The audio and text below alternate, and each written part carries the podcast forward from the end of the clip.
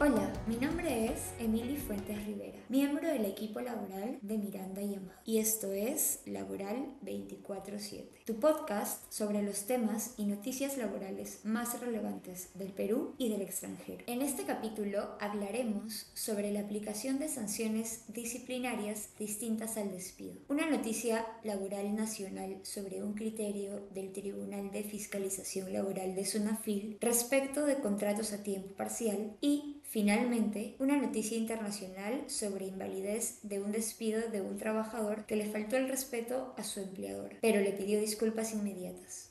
A propósito de lo señalado en el décimo Pleno Jurisdiccional Supremo Laboral, así como en recientes precedentes del Tribunal de Fiscalización Laboral, en este capítulo hablaremos sobre la aplicación de sanciones disciplinarias distintas al despido, es decir, sobre la aplicación de amonestaciones y suspensiones. Como punto de partida, es importante tener en cuenta que, con base en el poder de dirección, el empleador puede imponer sanciones al trabajador cuando éste cometa faltas laborales. Estas sanciones son amonestaciones, suspensiones o el despido. Ahora bien, ¿qué son las amonestaciones y las suspensiones? Las amonestaciones suponen un llamado de atención que realiza el empleador al trabajador por faltas laborales que considera leves. Estas pueden ser verbales o escritas. Las suspensiones, en cambio, son sanciones por faltas laborales que el empleador considera no graves, pero tampoco leves, y que implican que el trabajador no preste servicios por un tiempo y no reciba su remuneración por dicho periodo. Cabe precisar que a diferencia de lo que ocurre con las faltas graves y el despido, en el ordenamiento laboral peruano no se ha establecido un listado integral de faltas que pueden ser sancionadas con amonestaciones o suspensiones, siendo ello así ante la existencia de alguna falta cometida por el trabajador, le corresponderá al empleador realizar un análisis integral de los hechos para determinar la sanción a imponer, teniendo en cuenta criterios de razonabilidad y proporcionalidad, tal como lo desarrollamos en detalle en el capítulo 5 de nuestro podcast sobre faltas laborales. Así pues, para determinar qué tipo de sanción corresponde aplicar ante una falta laboral, el empleador podrá tomar en cuenta la ocurrencia reiterada de las conductas imputadas, la trascendencia de la falta en función del impacto que ésta puede generar en la organización, los antecedentes del trabajador, su nivel de responsabilidad en la organización, entre otros factores. Adicionalmente a ello, es importante que antes de aplicar alguna de estas sanciones disciplinarias distintas al despido, los empleadores tomen en cuenta algunos criterios objetivos para imponer adecuada y razonablemente las sanciones que correspondan, respetando en todo momento los derechos fundamentales de los trabajadores. Sobre el particular, tanto la Corte Suprema de Justicia como el Tribunal de Fiscalización Laboral han establecido estándares procedimentales que deben ser respetados por los empleadores al imponer estas sanciones. En el décimo Pleno Jurisdiccional Supremo Laboral, publicado el 18 de enero del 2023, se estableció que cuando el empleador considere que corresponde imponer una medida disciplinaria distinta al despido, deberá garantizar desde el inicio el derecho de defensa del trabajador en un contexto de respeto al debido proceso. Por su parte, el 2 de febrero del 2023 se publicó un precedente vinculante del Tribunal de Fiscalización Laboral, mediante el cual se estableció que el incumplimiento del debido procedimiento en las medidas disciplinarias, esto es, la vulneración de derechos fundamentales, como el derecho de defensa, el debido proceso o el derecho a la prueba, se considerará un acto de hostilidad. De ese modo, podemos identificar que las conclusiones de ambos órganos coinciden en un punto fundamental, la garantía al debido procedimiento en la aplicación de amonestaciones y o suspensiones. Si bien ninguno de los criterios aludidos exige expresamente que se siga un procedimiento equiparable al procedimiento de despido, es claro que ambos órganos sí exigen que se garantice, como mínimo, el derecho de defensa de los trabajadores. Esto es, que los trabajadores puedan pronunciarse sobre los hechos imputados y puedan contradecir lo que corresponda. Siendo este el escenario, es importante que tu organización analice si la forma de imponer amonestaciones y suspensiones está alineada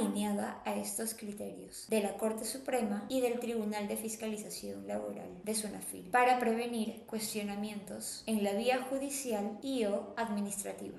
La noticia laboral del Perú se refiere a un reciente pronunciamiento del Tribunal de Fiscalización Laboral de la SUNAFIL sobre la regulación del contrato de trabajo a tiempo parcial, que implica la realización de labores por debajo de cuatro horas diarias, en promedio semanal. Legalmente, el trabajador a tiempo parcial no tiene derecho a CTS ni a protección contra el despido arbitrario. Además, tiene derecho a por lo menos una remuneración mínima vital proporcional a las horas trabajadas y a descanso vacacional reducido. Según la resolución de sala plena del Tribunal de Fiscalización Laboral 003-2023 SUNAFIL y LM, la realización de horas extras de los trabajadores a tiempo parcial, si bien es posible, debe ser evaluada de forma rigurosa, pues de no ocurrir de manera excepcional, se trataría de un fraude a la ley, con la finalidad de otorgar beneficios laborales reducidos. En consecuencia, de no ser excepcional, se desnaturaliza el contrato a tiempo parcial, por lo que se deberá reconocer al trabajador todos los beneficios laborales del régimen laboral general. Ahora bien, dado que este es un tema de particular relevancia porque suele desencadenar en reclamos en la vía administrativa y judicial, tomar en cuenta estos criterios puede brindar una oportunidad para que las organizaciones evalúen la gestión de sus contratos a tiempo parcial y, en consecuencia, aseguren el cumplimiento de las normas laborales. Nosotros seguiremos atentos para continuar informando.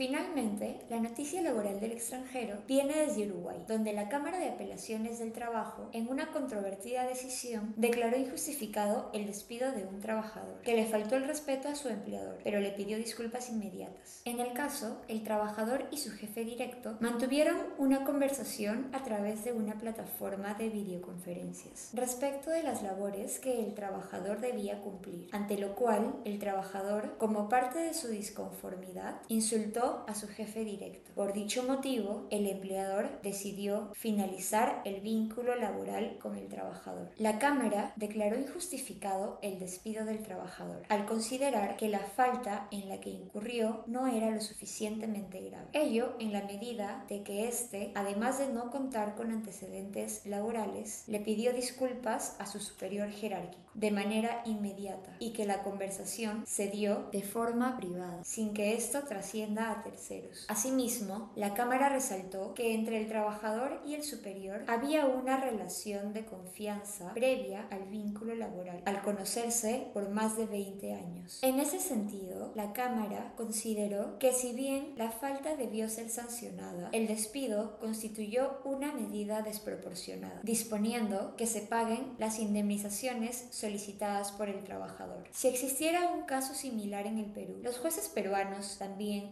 considerarían factores atenuantes a la cercanía de las partes o las disculpas inmediatas del trabajador. Sin duda, es un caso polémico e interesante para analizar. Gracias por escuchar este capítulo de Laboral 24/7. Si te gustó, por favor síguenos en Spotify o suscríbete en Apple Podcast. En el blog de Miranda y Amado podrás encontrar los links a las noticias laborales que hemos comentado. Finalmente, no te olvides de revisar nuestras alertas laborales y suscribirte a nuestro WhatsApp corporativo. Hasta la próxima.